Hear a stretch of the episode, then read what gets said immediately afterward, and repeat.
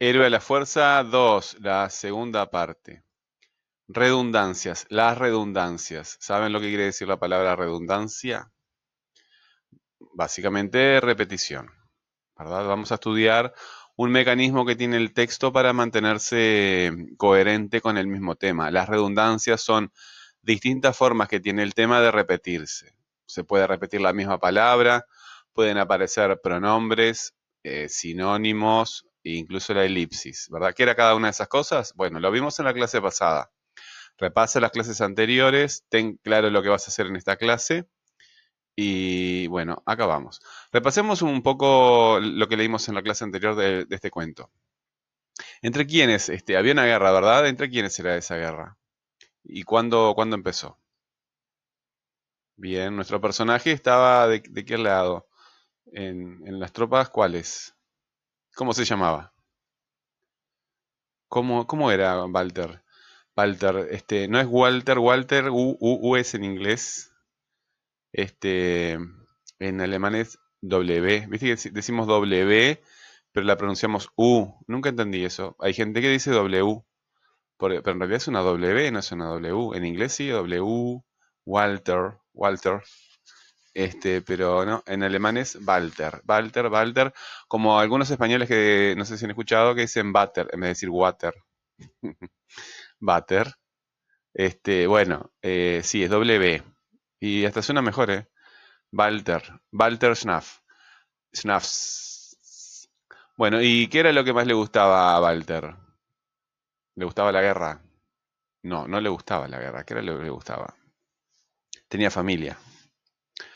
Y además de su señora esposa y de sus niñas, o sus niños, no sé si eran, ahora me olvidé si eran varones o mujeres, este, o capaz de uno, uno y uno, o varios, no sé.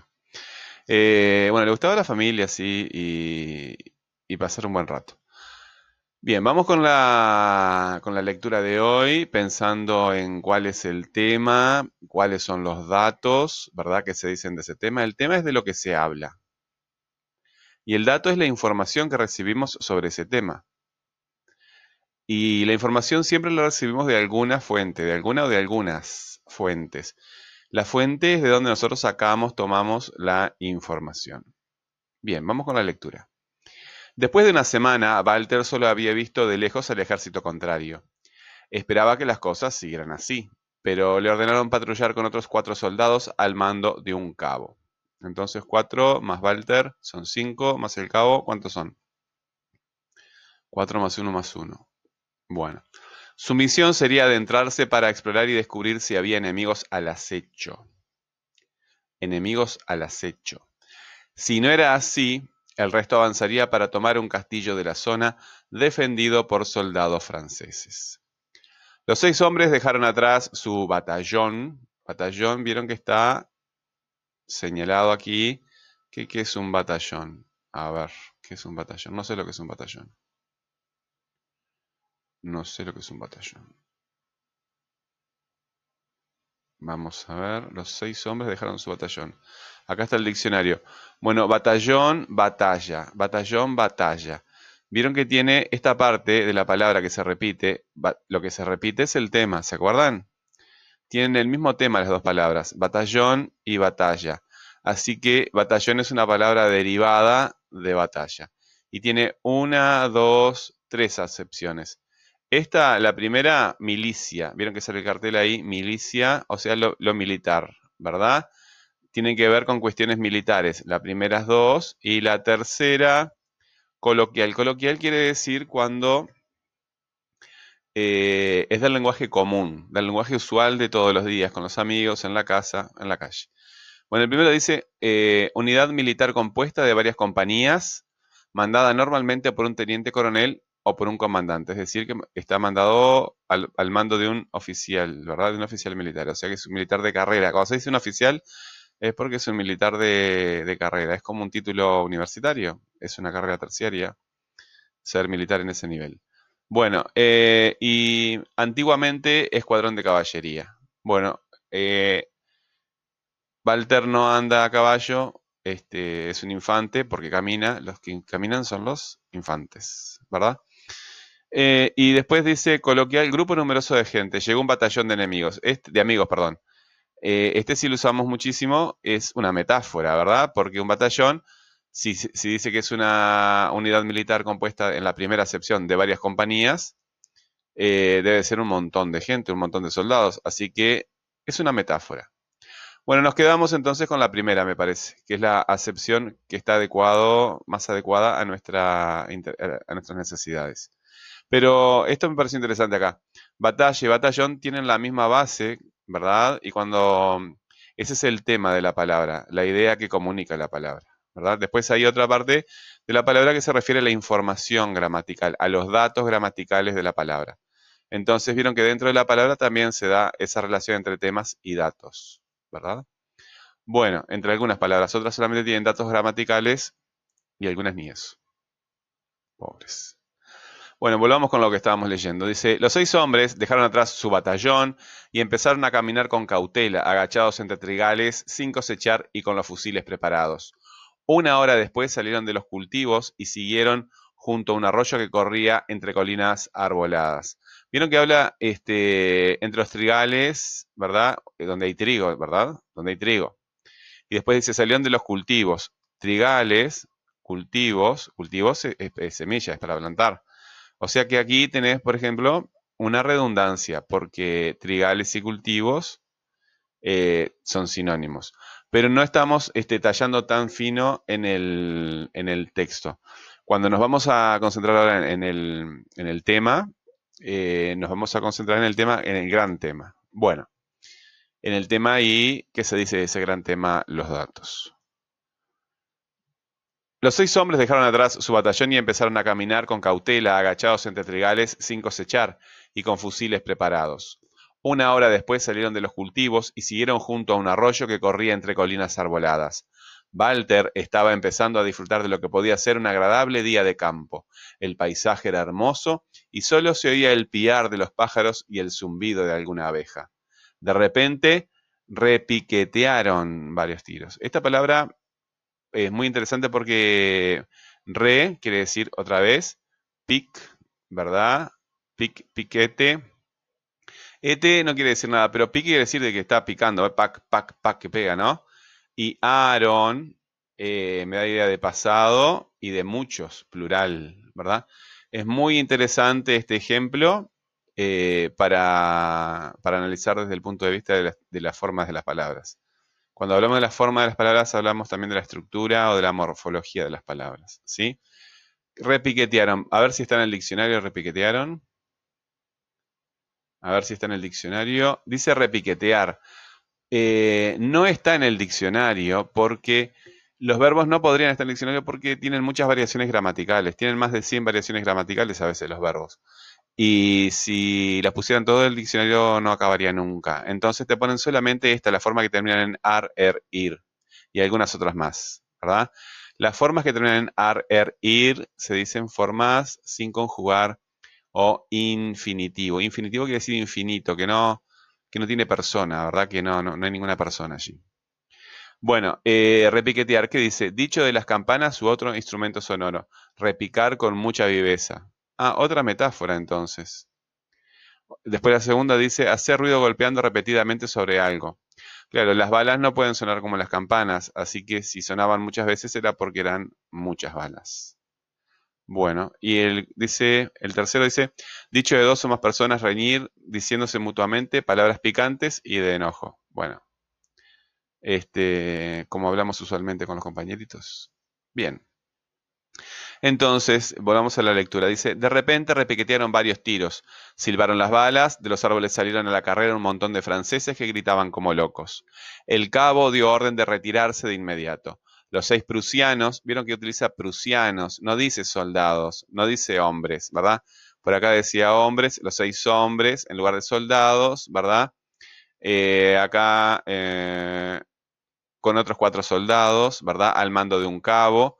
Entonces, soldados, hombres, prusianos, son todos sinónimos, ¿verdad? Ahí tienen un ejemplo de sustitución, porque se refiere al mismo tema, ¿verdad? Se refieren al mismo tema. Cuando hay sustituciones, repeticiones, etcétera, tenemos el tema. Los seis prusianos corrieron por donde habían llegado, pero Walter no era nada ágil. De pronto se rezagó, luego de tropezar y caerse un par de veces. Miró hacia atrás. Qué veloces eran esos enemigos, unos atletas, y qué enojados parecían. Avanzaban a saltos, tiroteando y parándose solamente para cargar sus armas. Miró hacia adelante, ni sombra de sus compañeros. Estaba solo y perdido. Siguió corriendo, cada vez más sofocado, pero al pasar sobre un montón de ramas, sintió que el suelo desaparecía y cayó en un pozo. Podía ser la salvación. Ni intentó sujetarse, se dejó ir hasta el fondo que, ah, que a un costado se continuaba en un hueco. ¿Sería la cueva de un animal? No importaba. Rodó y se quedó acurrucado allí. Bueno, parece que se salvó Walter. Parece que se salvó. No, no sé qué va a pasar después, pero bien. Acá tienen entonces eh, adaptación del cuento La aventura de Walter Schnaff de Guy de Maupassant eh, por Pablo Colazo. Los mejores cuentos de héroes, primera edición Buenos Aires, arte gráfico editorial argentino. Mira, acá con minúscula. Siempre hay errores por todos lados. Cuando estoy grabando los videos, veo todos los errores que tengo y a veces los dejo porque no, no da. Y a veces este, cuando me ataca la culpa, eh, lo hago todo de vuelta. la otra vez me había equivocado en la escritura de SNAF, este, en Pablo Colazo. Todos nos equivocamos y revisar y revisar y pedirle a otra persona que revise por nosotros nuestros trabajos es muy, muy importante, ¿verdad? Una persona sola para producir un texto bien, bien, bien, bien, no, no se puede. Si ustedes se fijan en los libros, muchas veces los libros son equipos de muchas personas, ¿verdad? Está el autor, los correctores, los editores, un montón de gente para que queden. Y, aún así, este, los especialistas en corrección dicen que no se puede eliminar completamente el error, siempre hay un pequeño, una pequeña cantidad de errores en los mejores libros. Bueno, eh, actividad 1. El esquema, temas, datos y fuentes, invertir la información en preguntas, ¿verdad? Recordar que las preguntas tienen interrogativo y verbo, ¿verdad? Reconocemos, porque con lo que están asistiendo al aula hemos visto que es el interrogativo y que es el verbo, ¿verdad? El interrogativo es la palabra que me pide la información, que como cuando, por ejemplo, y el verbo es la palabra eh, que tiene tiempo, ¿verdad? Canté, canto, cantaré. Esas palabras que tienen variación de tiempo son los verbos, al menos los verbos que, que tienen esa posibilidad. Bien, la tercera parte reescribimos el fragmento usando la información del esquema, ¿verdad? El esquema que hicimos lo reescribimos, escribimos otro texto, reescribimos la información con otro texto. El texto que nosotros hemos producido lo tenemos que leer en voz alta para asegurarnos que suene bien, ¿verdad? El texto al final de, la producción tiene que sonar bien, tiene que verse bien y tiene que entenderse bien, las tres cosas, ¿sí? Lo último que corregimos es la ortografía y la, y la puntuación, para que el, texto quede perfectamente eh, presentado, terminado. Aunque es un fragmento, porque estamos tomando de fragmentitos el, cuento, eh, vamos a llamarlo texto. Bueno, recién hablamos de las redundancias, ¿verdad? Son mecanismos del texto que permiten mantener la coherencia. Las redundancias son diferentes formas de presentar el tema que aparecen eh, todo el tiempo en el texto. Si el tema no redundara en los textos, serían eh, un flujo de datos sin sentido. En la clase anterior vimos cuatro formas de redundancia. La repetición de la misma palabra, ¿verdad? Siempre lo que redunda es el tema. El tema es de lo que se habla, ¿verdad? ¿De quién se habló acá? ¿O de qué se habló? ¿De quién o de qué se habló en este fragmento? ¿Cuál es el tema central, en, al menos en este fragmento? ¿Verdad? Bueno, casi siempre hay más de un tema. ¿Qué se dice de ese tema? Esos son los datos, ¿verdad? Bien, el tema aparece eh, repitiéndose la misma palabra, ¿verdad? O su base léxica, como vimos acá en el ejemplo de, no, de batallón, ¿verdad? Batalla y batallón tienen la misma base léxica. Eh, eso es un ejemplo nada más, simplemente para que sea una idea. Sustitución por un sinónimo, como vimos acá, este, soldados, hombres, prusianos. Esto también es solamente un ejemplo, ¿verdad? Em, y después la pronominalización, por ejemplo, acá yo al principio había visto un ejemplo. Eh, dice, su misión era adelantarse para descubrir, para explorar y descubrir si había enemigos al acecho. Si no era así, acá tienen un pronombre. ¿Qué hace este pronombre? Bueno, señalar, ¿verdad? Lo que se dijo antes. Descubrir si había enemigos al acecho. Si no había enemigos al acecho, si no era así, esta palabra sí es una palabra gramatical. Entonces señala a lo que se dijo antes. Si yo te digo, hacelo así y no te explico, esas palabras son gramaticales, no comunican ideas independientes, ¿verdad? Las palabras que comunican ideas independientes son como mesa, pared, cajón. Tienen, comunican una, una información. Bueno, eh, esa es la pronominalización. Y finalmente la elipsis, cuando quitamos la palabra porque ya, ya la conocemos, no necesitamos este, decirla de vuelta. Entonces tenemos las cuatro formas de redundancia que estamos trabajando ahora. La repetición de la palabra, la sustitución por un sinónimo, es decir, por otra palabra que signifique lo mismo, al menos en ese contexto.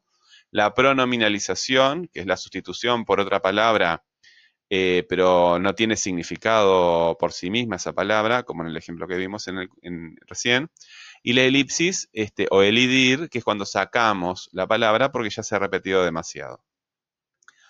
Eh, la actividad 2, ¿verdad? Em, a partir de una pregunta este, en la que invertimos la información, generamos respuestas que sean redundantes usando repetición, sustitución, pronomización y elipsis. Dimos ejemplos en la clase pasada. Si, no lo entendieron, lo revisan y plantean sus dudas, ¿verdad?